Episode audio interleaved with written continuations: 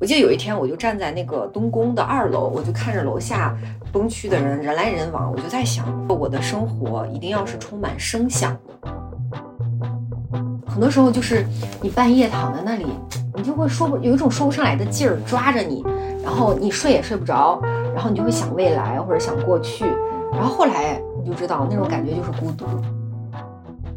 然后我就记得当时我们采访他的时候，他就说，就说万般皆是命，半点不由人。嗯，后面我们再去查他的病历，就是写就是叫出院回家。嗯，这个这四个字儿什么意思？其实就是治不了了。就是我我继续再干下去，我肯定人就要抑郁了。真的，我我都去过医院了，但当时那个医生他就问我你要不要吃药，我说我我不吃。你没有办法在这个地方再去生活下去，你不可能回到这里来。嗯，但是你到大城市，你又会发现这个地方又有你的什么呢？就会有这种感觉，就是很悬浮的状态。每个人都是基于他具体的条件，那我可能基于我过去这种具体的条件，我会这样子来抉择。我也没有必要证明谁是对的，谁是错的，我就做我自己。欢迎大家收听《盲人摸象计划》第八期，也是倒数第九十二期。今天的访谈对象是我的好朋友小何。用小何自己的话说，他最热爱自己身上的那种蛮勇，一腔孤勇的感觉，往前走，不后悔。从复旦毕业以后，小何在公益组织做了两年多的乡村扶贫，在肿瘤医院做了两年多的投后管理，又在大厂搬了两年多的砖。面对即将到来的三十岁，裸辞在家已经六个月的小何说：“我想，我需要找到一个自己生活的基点。”小何说，他始终有一种悬浮的感觉，从小镇来到城市，小镇是回不去的小镇，城市是留不下的城市。这种感觉很微妙，你是自由的，也是无根的。所以你会在很多个夜晚被难以名状的孤独所困扰。或许我们每一个人都是小河，都需要为自己的生活寻找一个基点。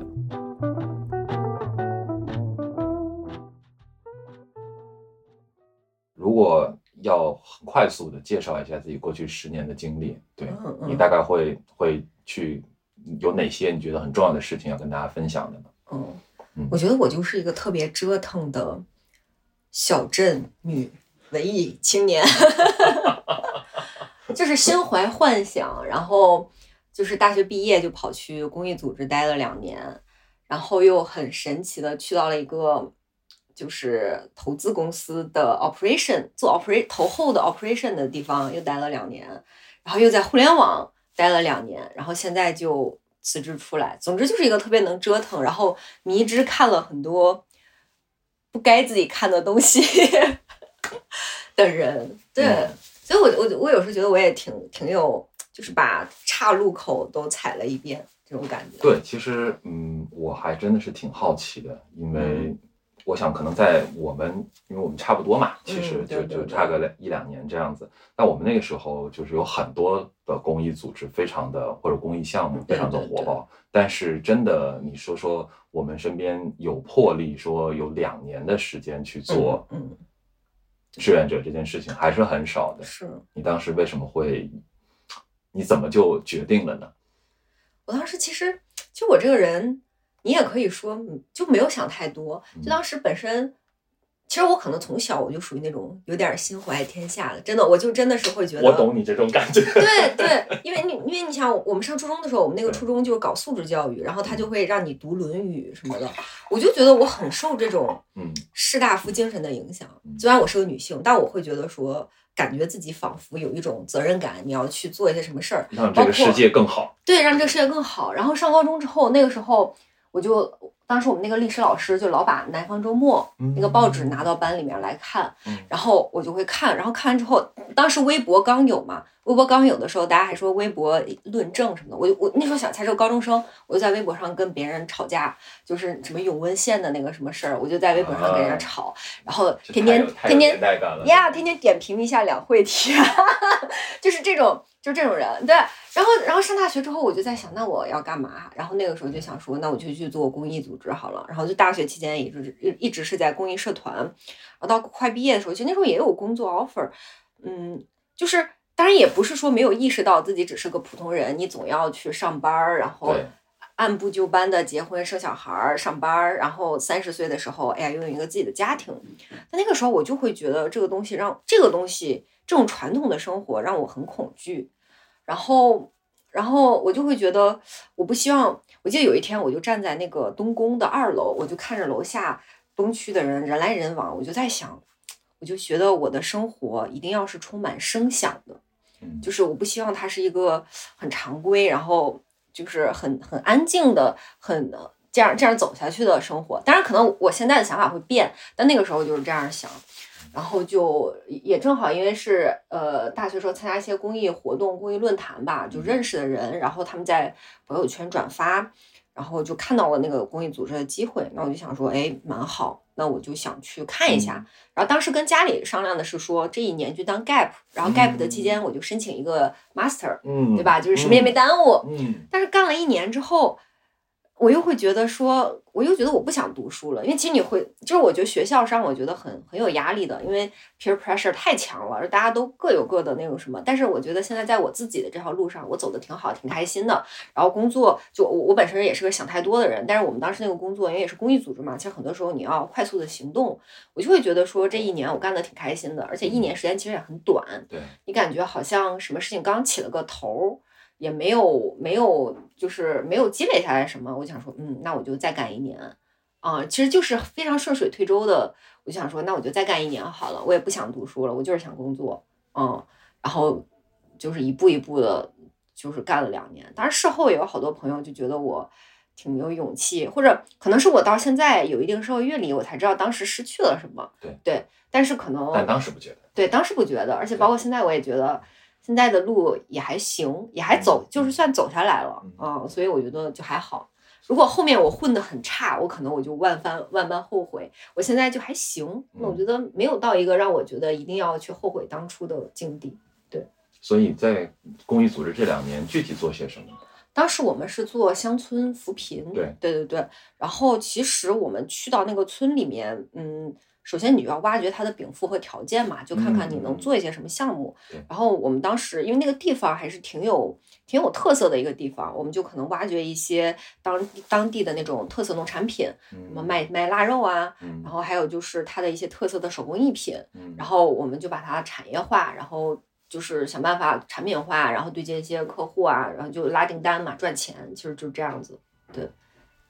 好开心啊！是啊，挺还是挺好开心啊。如果如果能一直干下去的话，我会觉得那个工作就是我理想的工作。对对，有一定的自由度，有社会意义。然后其实你在山里，就是在村里面住，你能经常接触大自然，接触到挺有意思的事儿。对对对对，但但也确实，就后面也也也有一些别的事情发生。然后确实在中国公益组织的发展也有挺多都是磕磕绊绊的吧。然后再加上我也觉得待了两年嘛，也觉得稍微和大城市有点脱节了，我还是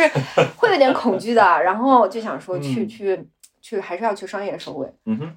然后也很神奇。个投资公司创始人，他也是一个公益组织资助方，嗯，然后他也去访过我们那个村，他们有一个管培生的项目，待遇开得很好，再加上也觉得啊，投资资本投资公司好像很厉害，就那时候我也不知道他有多厉害，就是我跟你讲，我真的是特别傻，但是可能在每个阶段，我唯一的选择就是我会在不同的选择里面选钱多的那个，这是我可能唯一还算做的对一点，没有把握自己。往下走的那个选择，然后当时感觉嗯待遇不错，而且又可以跟男朋友一起去，然后又去北京，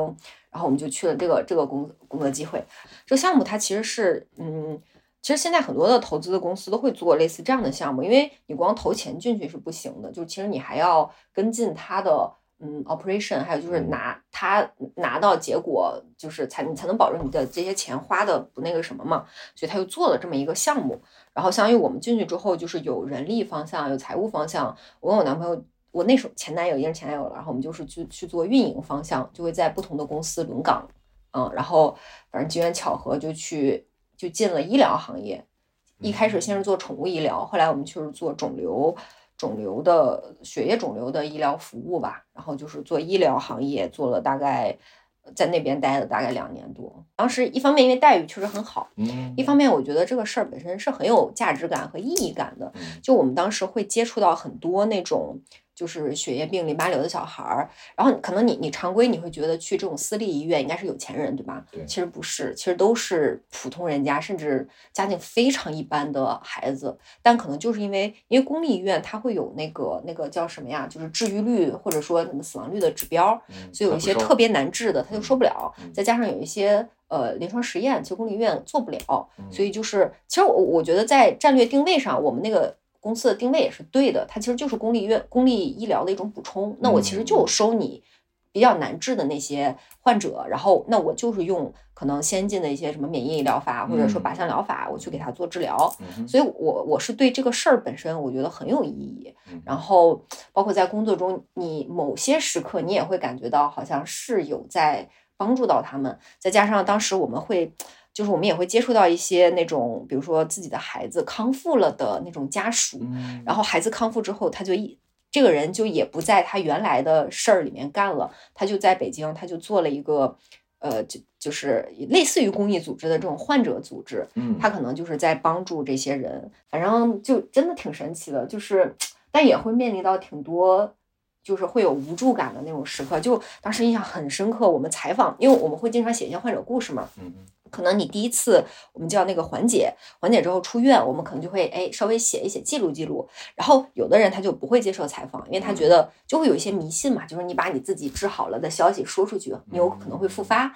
但有的人他就说没事儿，我我不在意，我就是想把我治疗经验分享出去。我们就采访过这样一个患者，但结果。当然，当然肯定不是人接受采访，因为他们确实来来那儿的人本身病情就会比较重，然后过了没多久，他呃过了可能一两年，他就又又复发掉了。然后我就记得当时我们采访他的时候，他就说，就说万般皆是命，半点不由人。嗯然后后面，然后后面我们再去查他的病历，就是写就是叫出院回家。嗯，这个这四个字儿什么意思？其实就是治不了了啊、就是回家嗯，可能就那个什么了。嗯对，就会有这样的事情，但也但但也会有一些，就是有些小孩儿治好了，然后就是就是回到了他特别正常的生活。就你看到这样的 case 的时候，你也会觉得，就好像你也在参与其中，然后就就很有成就感。包括你也需要学一些那种肿瘤相关的知识啊什么的，就是你要不断的去学习。就是在这个过程，其实那个工作我 我现在想想也挺好的，真的也挺好的，就是。呀，对，也挺好，挺有意义的，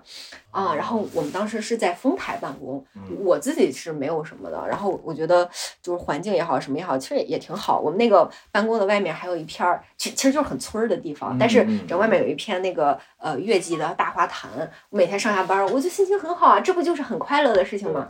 但后来随着公司发展，就就是创业公司都会这样，就创业公司慢慢发展发展，你就会发现会有呃，在他各自的细分领域更专精的人，比如说嗯我们有招一些什么好大夫的人，嗯。然后有招一些医学医学媒体的人进来，然后你就会有职业的焦虑感，你就会觉得说他们可能说学校也好或者什么也好，不一定有你厉害或者怎么样，但是他在他自己的垂类里面，他在大公他的那个大公司已经干过了，嗯。然后他懂得可能就会框架性的东西，或者说一些嗯案例性的东西就会比你多。那那其实还是会有这种发展上的焦虑吧。然后然后当时我们那个公司的大老板，然后他也找我聊，他就给我画饼，他就说，哎，你你接着干，干几年再再再再就是我资助你去读个 MBA 什么什么的。那当时就是你觉得这个 offer 固然也很好。就是现在，现在想想，哎呀，当时抱住这个大腿有什么不好？就非常好。那当时你还是会觉得我要靠自己，就是就嗯就不是说，倒不是说你对自己那么自信，而是说你你感觉那人家怎么说呢？就是靠山山会倒，对，嗯、然后他现在给你画了饼，有一天他收走了，你怎么办？就是你还是得有自己可以傍身的东西，啊、然后我想说抱紧这个大腿不好，非要自己跑到互联网大厂，然后但当时我就是因为有这种职业的焦虑性，然后我就，然后二零年的时候我就一直在看机会，那时候那时候其实也是疫情，其实那年的工作也很难找，对呀对，也很难找，反正就种种种种看了很多，然后到二零年底的时候，就是呃，就是字节的 HR 找到我，就是他们当时在组，就是呃，应应该是二零年初的时候，他们先收了收了一个收了一两个公司吧，然后他们在组自己的那个医疗健康的团队，嗯然后就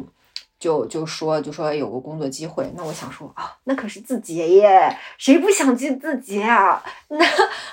而且而且字节他，因为我之前关注他那个雇主品牌的账号嘛，什么字节范儿，我想说天啊，我就很，我就我又被人家这个东西骗了。哦对，你就你就很难拒绝这种。对我我很单纯，就是我我始终是个又单纯又纯粹的人。然后然后我就想说好，我就我就去了。然后我跟你讲，我去了之后也很神奇，就是我去了来可一两个月，招我进去那个老板就被干掉了。嗯，嗯，然后然后哎呀，我我真的我的人生是很曲折的。招我那个老板呢就被干掉了，然后就把我借调到另外一个团队去，借调了一两个一两个月，然后等到顶替我前老板的那个岗位招进来之后，我又回到了原来的团队继续干，然后跟着这个老板也是干了可能一年多，那个老板人也挺不错的，然后我就想说，我想中间我还有机会，本来我有个朋友在抖音电商，他跟我说你要不要来，就当时一个是我看不清，一个是我对电商我也不了解，我也不嗯。懂，然后我觉得去了之后。卷，我我我对我自己卷的功力呢，我也觉得有自知之明吧。我觉得我去了也不一定能斗过别人，卷过别人。然后我就想说，而且当时我跟我那个当时那个老板，我们两个还就是处的合挺合得来的。那我就想说，干熟不干生，我就说那我那我就不去了，我就还在我这个业务干。然后因为本身业务也在收缩，嗯然后大方向也一直在变，反正就觉得就是这个业务不是一个很好的方向，那你就感觉不是很就不是很越来越你的生存空间和越来越不是很舒适了，然后我就觉得有点没意思了。嗯再加上本身疫情吧，我觉得我二一年整个一年我的状态都非常不好，真的是非常不好。我有的时候一一去工一去一去上班，我就会感觉就是脑子发空，就是嗯然后就是就是你没有办法专注在工作里面，然后有的时候跟人家说话，我都觉得，就是我比如说我我我我那时候跟人说话，我可能就不会看你的眼睛那样子，嗯嗯，就是感觉整个人状态特别不好。那我就想说，反正业务也这个样子，然后自己状态也不好，那不如就不如就停下来，就是休息一段时间，对，然后整理一下自己的过往的这些这些经历，还有经验和教训，看看自己接下来的路到底应该怎么走。就你做这个决定是什么时候？嗯，二二年的九月份吧。九，月份。嗯，那你很快啊，你就决定了，然后你就，付诸行动了，是，哎呀，是呀。后悔吗？不后悔，就是就是我我继续再干下去，我肯定人就要抑郁了，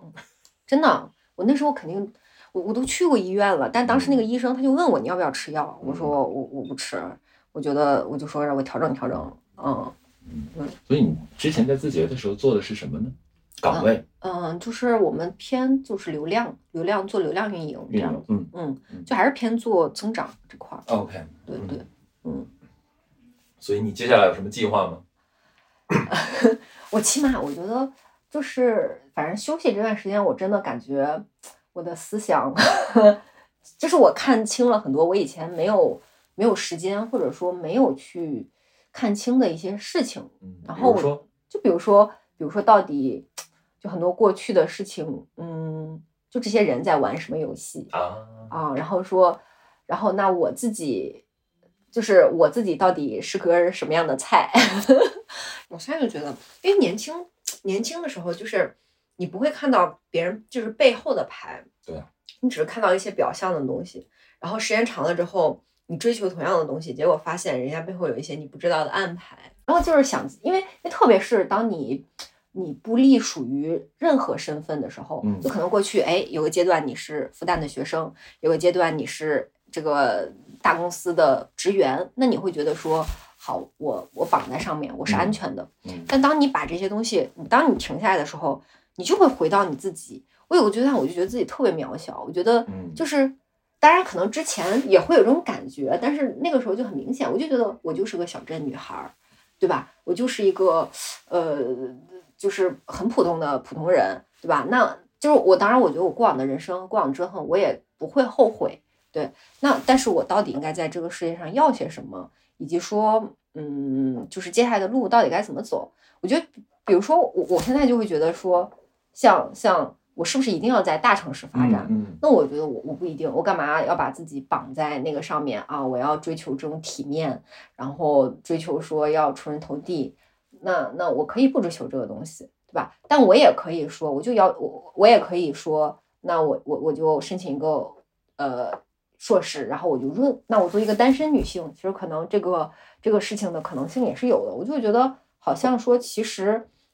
路是路是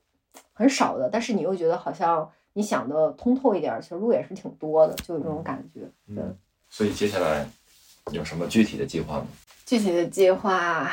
其实我我我也还在，其实我也还在一直找工作。就是如果找到合适的，我可能也会去，真的，嗯就是我就是这么的 flexible，、嗯然后然后就在做自己的自媒体吧。嗯然后读书的话，我觉得可能因为因为因为我因为我学妹不是最近最最近她要去荷兰，她想去荷兰荷兰转码，然后可能就是想留在国外，我就觉得这个决定对我来说还是有点难，因为我已经。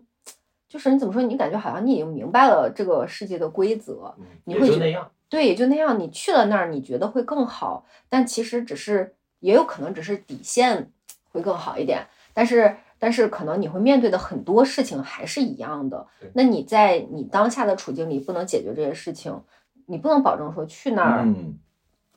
就不会再次遇到。对然后我觉得那那基于对自己了解吧，我觉得可能可能也不是非要去。对，嗯当然也有很多人，也也有可能你去看了之后真的会不一样啊。那但但我说不好，但是我觉得，我觉得可能对我来说就不是一个，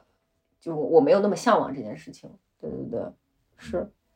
只是说就接下来想清楚自己到底想在哪里生活，然后想过什么样的生活，然后为这种生活你要去建设什么。就现在会有这种感觉。嗯，对，说回来，这个小镇的这个点啊，嗯对，我不知道你是你是什么样子，因为其实从我我的经验上来说，我觉得可能在我二十五六岁之前，我都没有觉得说小镇，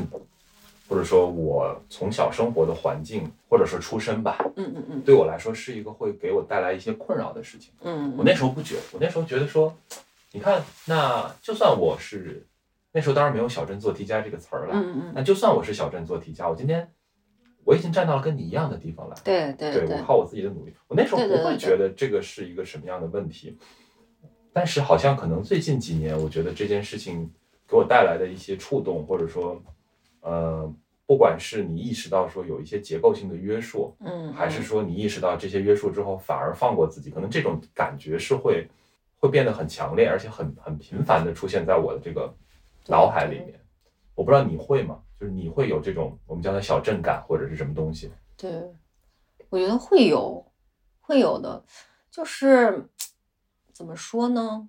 这种小镇感，我觉得，因为因为就是就是它来自于，就有的时候，当你回家的时候，嗯你会感觉到说，你没有办法在这个地方再去生活下去，你不可能回到这里来。嗯但是你到大城市，你又会发现，感觉好像这个地方又有你的什么呢？就会有这种感觉。对对对对对，就是很悬浮的状态。是的。所以如果我们尝试着用嗯给自己三个关键词、三个标签或者短语来总结你过去的这十年，你会你会怎么总结？我觉得第一个关键词肯定是折腾，嗯嗯，第二个关键词肯定是，嗯，怎么说入世吧？因为我觉得我是一个，我真的是个理想主义者，我到现在嗯还是啊。然后，但是我就会觉得说，如果理想主义者不入世的话，你不知道，嗯，怎么说呢？你你没有见过和你不一样的人，然后你也不知道这个社会、这个世界运转的规则，那你的所谓的理想主义其实就是空中楼阁。嗯，对。所以如果我们展望一下五年或者十年之后，你的理想状态会是什么？五年或者十年之后，我嗯其实有吗？没有。我觉得，就我觉得现在对我来说，我不会去想太多未来的事情，因为嗯第一是我觉得不确定性非常强。其实你去做计划是很没有意义的，嗯包括说，包括说所谓的职业规划。嗯，你可能做一个东西，但你发现三到五年后世界就又变了。对现在 ChatGPT 又出来了，未来会怎么样？其实真的是不知道。所以，所以我我现在真的就是过好嗯眼前的一个周，或者过好眼前的半年。嗯那我觉得这个一个周、一个月或者半年时间里面儿，我去调整好自己的状态，然后在自媒体上稍微有一些呃产出产出，我都不奢望是说能够赚到钱，我觉得这个也也不现实，因为我觉得在自己想做的事情上，我觉得要要有一到三年的这样的一个预期，嗯然后找到一个自己就是想清楚自己接下来的营生到底是什么，你靠什么赚钱？那普通人你不管干嘛，你先得把这件事儿想明白了，然后那我觉得就 OK 了。那其他事情我觉得想太多真的没有意义。嗯，就我会觉得，包括说怎么说呢，就是我见过这么多人，见见过这么多所谓的我不该见的世面，然后那我还是会觉得，就是最重要的还是你自己的内心，就是说的悬一点，就是就是你最终还是发现所有的一切还是和你自己的内心是相关的。然后你看过这些东西，你很清楚什么会让你快乐，什么不会让你快乐。嗯对，然后那那然后包括说让你焦虑的到底是什么？可能只是因为来自于很多东西你不知道，嗯所以你会觉得很焦虑。但当你知道了之后，那你就知道怎么去调节自己的内心，然后不要让焦虑去引导着自己去做一些选择，或者说嗯干一些事情。那那我觉得就这就是一个很好的状态。嗯嗯，然后过好每一天。就现在，现在就比较佛系，当然我一直都很佛系，真的。嗯所以你现在还会有焦虑的地方吗？肯定会有啊，肯定会有，就觉得，就是说白了，我觉得我现在还是飘着，嗯，然后我觉得，呃，看似很潇洒啊，就是嗯。我我会觉得真的，我现在就是说走就走，想去哪儿去去哪儿，而，且说白了，我现在手里有钱，对啊，有有有现金，然后我一时半会儿，甚至几年内我都饿不死，嗯。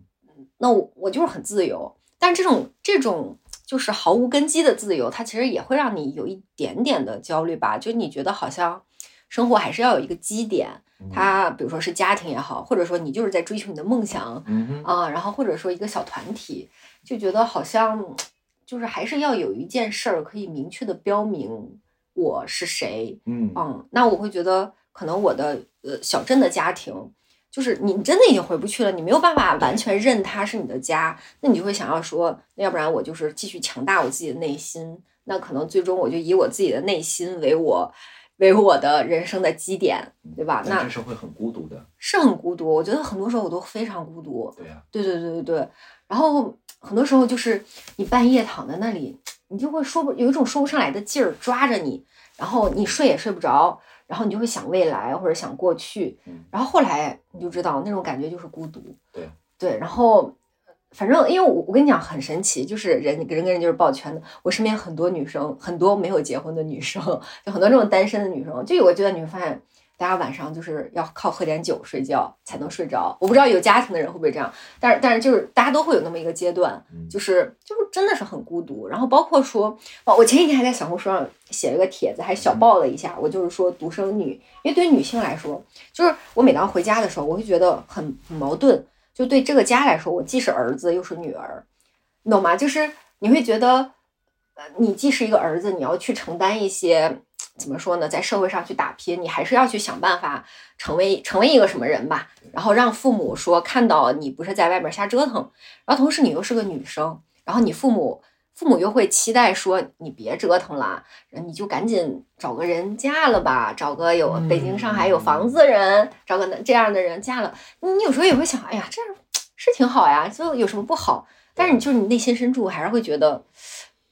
还是。不能那样，对，不甘心。然后那那你怎么办呢？你又没有办法依靠任何人，对呀、啊，你就真的就最后你就只能是依靠自己，就这种状态。对对对。然后然后最最神奇的点，你就觉得就其实你也没有你自己想希望的那么坚强。那肯定啊。对对对。然后反正就就嗯，就是你你你有一个你想达到的境地，然后你有一个不想后后退的境地，然后你只能是说你夹在中间，夹在中间就是努力的往前走，就这样子。所以面对即将到来的三十岁，三十岁，呃，其实我感情和家庭这件事上会有压力吗？嗯，压力倒没有，因为我也做好了孤独。孤独终老的准备，因为因为我身边有一个姐妹，她就是到四十岁都还没有没有结婚。那我觉得可能再过一两年，如果不行，我就买个便宜点的小房子，然后找一个大概能真找一个能赚钱的工作，不说赚多少，其实还是可以。那其实那种生活你也过得了，你也过得下去。然后只要还有一些朋友，然后还有一些自己的爱好，就好像也有可能是会过上这样的生活。对对对，因为去年不是有本书是叫什么呀？就有一个女编辑写的《暮色将近》，什么她就是九十岁还是一个单身的女女性，包括还有还有本书叫《独居日记》，她也是写一个单身的女作家的生活，然后就其实其实也是有她的有她的那个什么的。嗯，其实我特别想听听你怎么看，因为嗯，大家其实会对嗯，就我们必须要承认，今天的中文互联网的舆论对于。单身女性还是很不友好的，对对，大家还是会认为说是因为太挑剔或者太太太矫情，所以所以所以怎么样？但其实我们聊下来，我会觉得你还挺渴望，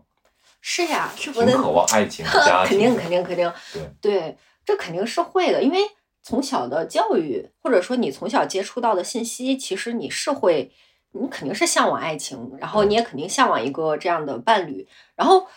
反正我我就会觉得，其实就是看机缘和运气。就是你说这一路我不努力吗？我之前的感情都是两年，就是都是坚持两年左右，就是走不到结婚，然后就分手了。嗯，就当然当然说会有一些伤感，就是说，哎呀，一段稳定的感情就这么结束了，你肯定还是会希望跟这个人结婚的。我当时还是会有，但是但是刚刚单身那段时间你就很开心，就是想去哪儿去哪儿，你也不用顾虑任何人，然后包括也会 date 一些人，然后。但是，但是你会觉得好像，就怎么说呢？我觉得这也是婚恋当中的一种两难的处境。我觉得我就是有点高不成低不就，对。怎么说？因为我觉得我的条件其实还不错。我个人个人老实来说，我觉得，呃，就是纯个人的条件，我觉得还不错。那我觉得我也会想要找一个各方面条件还不错的。但是呢，你的家庭也好，或者说因为你的家庭带来你的一些。就我我的情绪不是以前啊就不算特别稳定，甚至我也有会有很小女生很很不独立的，就以前吧就很不独立的一面。那其实这些东西会让你没有办法找到一个，就是就是。怎么说呢？就是没有办法找到一个更好的一个伴侣吧，我也不知道啦。就是感觉你就是对于小镇做题家来说，松弛感实在是太奢侈了。是的，而且就你你会觉得啊，婚恋这个事儿我不能功利，我要找一个你我喜欢的。但其实发现还是要带一点点的功利，或者说带一点点的目的性和目标性去找，其实你才会找到可能其实反而是非常适合的人。对对对对，但我就觉得我好像过去我都少了这个东西。然后你就会觉得说，哎呀，我要跟随缘分，或者说去去自己去找。那其实这样这样是很难，是很难。然后反正再加上，反正我有一段时间我就不是很想找对象，我就想要，因为我觉得我自己挺不成熟的，我就想要独立的，就是自我的。独立的相处，磨练自己一段时间，然后时间长，你就会发现，完了完了，就是已经习惯那个，已经习惯这个状态，就真的是我是一个人去任何地方都可以，一个人看电影，一个人旅游，一个人干什么我都可以，就是。但但我我觉得我我还是一个渴还我我觉得我有的人就到这个阶段他就会说啊那我就一个人过也可以，嗯，但我觉得我还是会有一点点渴望说有一个家庭，然后起码有个可以说话的人，对，因为到有一个阶段你会觉得你在外面看了这么多又怎么样，没有一个可以跟你去分享和交流这个事儿的人，然后真的会很孤独，会很孤会很孤独，而且你你就会觉得有的时候你甚至真的会觉得说。我的这些经历，我的这些经验，我想把它留下去。对我可能，如果我有一个孩子的话，他是不是就会少走很多我我走过的弯路？我会我会让他，他会不会成为一个更好版本的我？你就会有这样的想法，因为我因为因为我的我老家是甘肃的，就我父母都是甘肃人，那我又会觉得，就是我我的内心深处也会觉得说，好像是不是还是应该要有一个这样的婚姻和家庭？但我现在就很又有一点。哎，我也不知道，就可能要要要要要再去去去去去找一下吧。嗯，是我去年还相亲相了好几次。嗯，是你自己主动的吗？呃，主动的，我主动的。哦。放出消息，我就说大家请给我介绍。嗯。但也见了见了一些，就有一些也是条件太好。我觉得条件太好的呢，会有压力。会真的会有压力，而且就是很多东西是不太一样的。是的。对对对，是。然后我也不想说。也不想说，就是进入一段让我那那你只能是可能不那么被尊重的关系里面，对，因为那你各方面如果不如人家的话，就很多时候就这种权力关系是一定不太对等的。对，嗯可能他主观上也不希望是这样，但是就对在互动的过程当中，对对对，就很多东西你是不知道的，很多体验你是没有过的，对，那你就没有办法跟这个人去匹配。我去年有一个相亲对象，是个北京人，家里条件挺不错的。他今年今年年初的时候，我跟你讲，就一月份的时候，我我人还在云南，他突然发我给我发个消息，他说过年要不要跟我去非洲？啊，然后我我就我就真的。我当时是因为我觉得那个对象人还不错，我们当时聊的挺开心的，我心动了一下，我想说要不要去？我查查机票，嗯，也还是负担得起啊，非洲负担得起。嗯然后，但是但因为确实一个是我觉得，呃，因为那时候疫情刚结束嘛，我觉得我的父母还是会很需要我的。嗯，然后如果说你会觉得，就我我也想怎么说呢？我觉得还是更重要的是要去陪陪伴一下爸妈。嗯我就我就最终也没有去，而且也觉得怪怪怪怪的。很有趣。我最近说说两句题外话，嗯，对我我我也做了大概十来个访谈，就是嗯这个性别差异真的很明显。嗯对，就是几乎所有的女性被访者都是会，就是我们不需要有太多的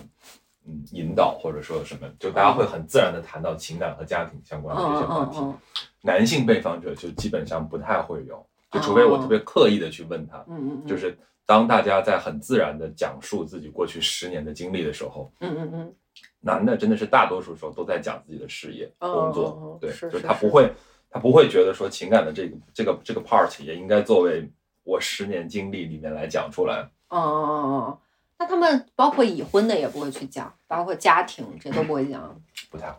嗯，嗯，对，思维方式不一样。是的，因为对男性来说，他就是成为他自己，包括他结婚了，当了爸爸了，一样的，就是他的。因为我是记得之前好像看《锵锵三人行》的一个访谈，他反正就说，你包括你成为父亲，你你仍然要做的是做好你自己，成为你儿子的榜样，这就是你作为一个父亲要去做的事儿对。但是可能作为女性，就是你天然的会有说你要去照顾家庭，你要去养育一个孩子这样的责任嗯。那就是怎么说呢？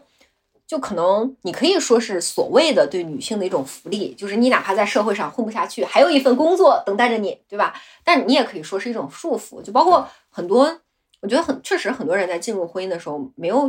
不知道这个事情意味会着什么？意味着什么嗯，然后再到那个时候你再去想要平衡是非常难的对，包括说做到平衡的那些人，那一样的，他背后有什么样的东西在支，肯定有更多的东西在支撑着他。错，啊、然后之前还有个前辈就给我介绍个男朋友，说是美人在美国，然后让我去美国。那我想说我去美国干嘛呢？我都没有想好去那儿干嘛。但是有的人可能就觉得哇，这么好的机会，我管他干嘛呢？我先申个美国签证，先去那个什么，嗯那个不就不就得了？但我真的会觉得自由是最重要的。就你一天早上起来，你可以自己这一天想干嘛干嘛。这一天你不一定干嘛，你可能只是健健身、看看书、看看电视，嗯我就觉得很幸福。嗯我我记得有一天，我给我的 iPad 买了一个新的壳，我在上面贴贴纸。嗯，哇，我觉得怎么可以这么开心？就是就是这就是自由，嗯自由的代价就是孤独，我也就习惯了。嗯，对啊。所以回一回我的反弹提纲，好呀好呀，当然我们可以用很多词去概括自己的性格，然后你会觉得说，在你的性格当中，你最或者说你身上的这些特质当中，你最热爱自己的一点是什么？我最热爱的我身上的就是一种蛮勇吧，嗯嗯，就是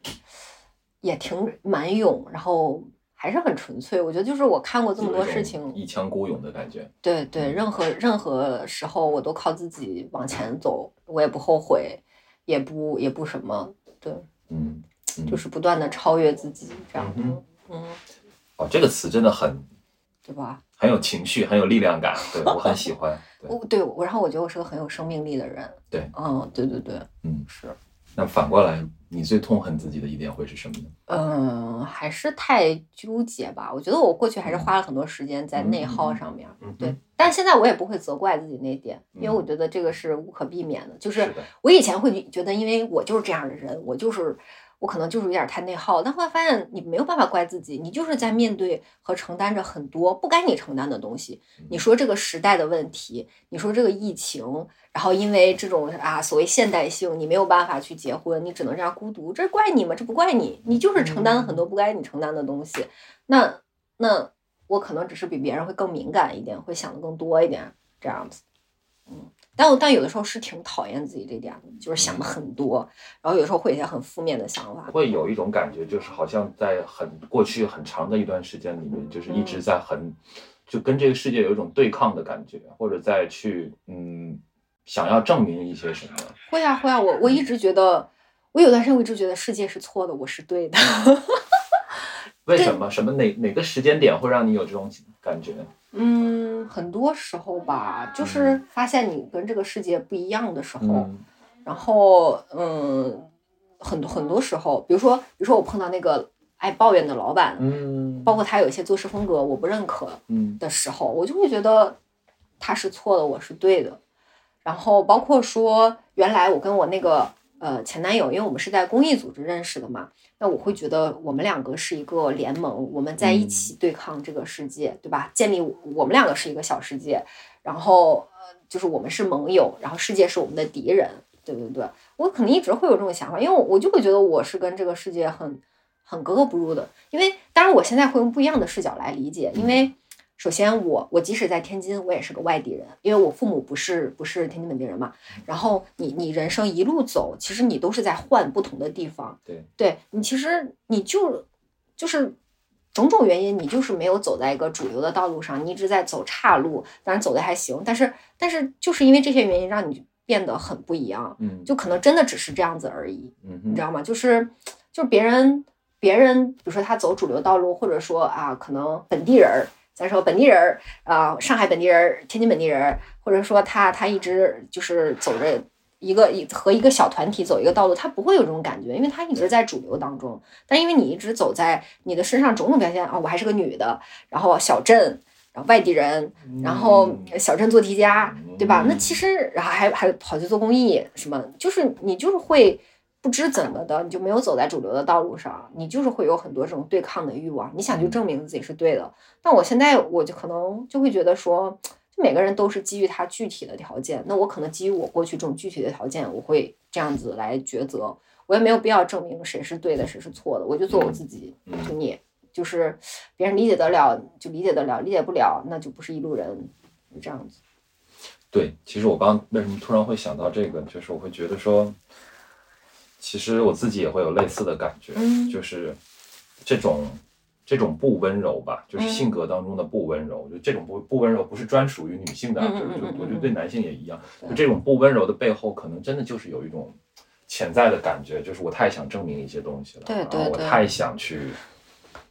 嗯。其实某种程度上就是因为你很孤独，就是你你找不到一个能听懂你讲话的人，或者说在各个标签上都跟你很像的人，你你没有理，你找不到理解，那你就只能去对抗。其实对抗就是一种发声嘛，你无非是想被人看见，然后想想想有个人说啊嗯是这样子，我理解你了，嗯嗯，对对对，我觉得就是这样的一种欲望，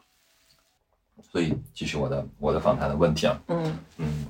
呃，你觉得你算一个乐观的人吗？还是个悲观的人？我还挺我还挺好奇你自己的答案。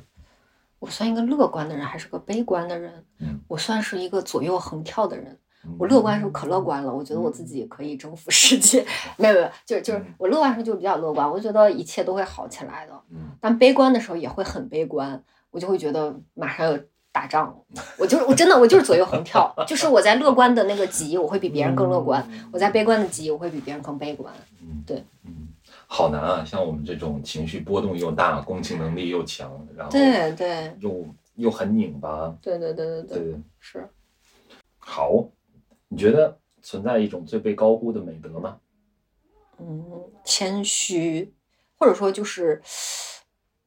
就是谦虚，或者说小镇人所拥有的那种诚实吧。哦，我我我特别想听你展开说说。就我觉得诚，我现在我现在会觉得，其实我还挺 flexible 的。我觉得我的道德观是很 flexible，我就觉得诚实可能没有那么重要，或者说没有那么必要那么老实。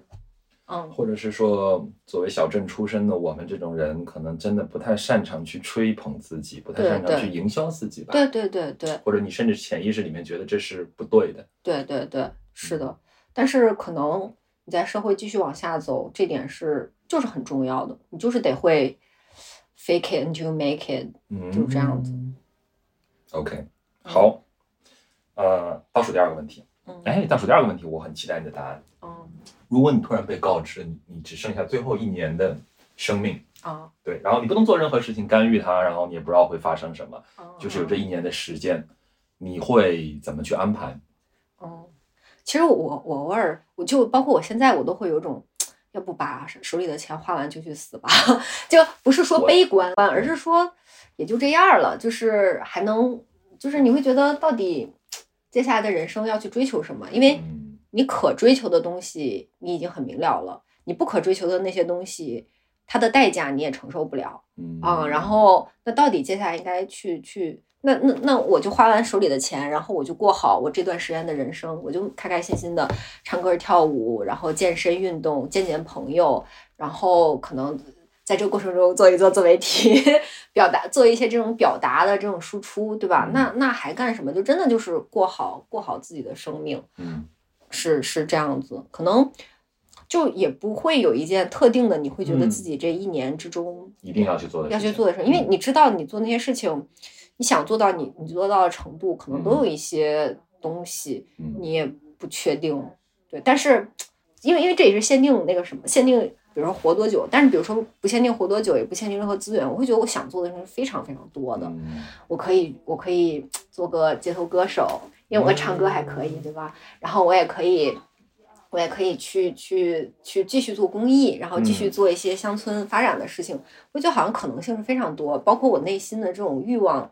我想去做的事情是非常多的。嗯嗯嗯。嗯好，最后一个问题是我最喜欢的一个问题。如果你有机会穿越回去，遇到二十岁的自己，嗯嗯嗯对，然后你可以跟他说一句话，嗯嗯嗯，你会跟他说什么？我会说，嗯，我会说你已经很好了，嗯不必要那么的苛责自己。嗯对，有些东西不是你你能承担的，你已经做得很好了，就是无限的肯定和赞美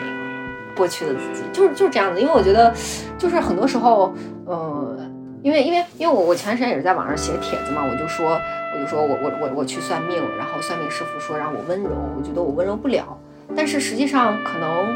就温柔是一种从上到下的谅解，对吧？我觉得我在那个人生阶段。可能也有很多人对我很好，但我没有遇到我我渴望那种温柔。但我觉得现在的我自己是有那种力量感，可以给那个时候的我这样的一些东西。也许他的生活就会有一些不同，嗯或者说就是他也可以就是更柔顺或者更温柔的去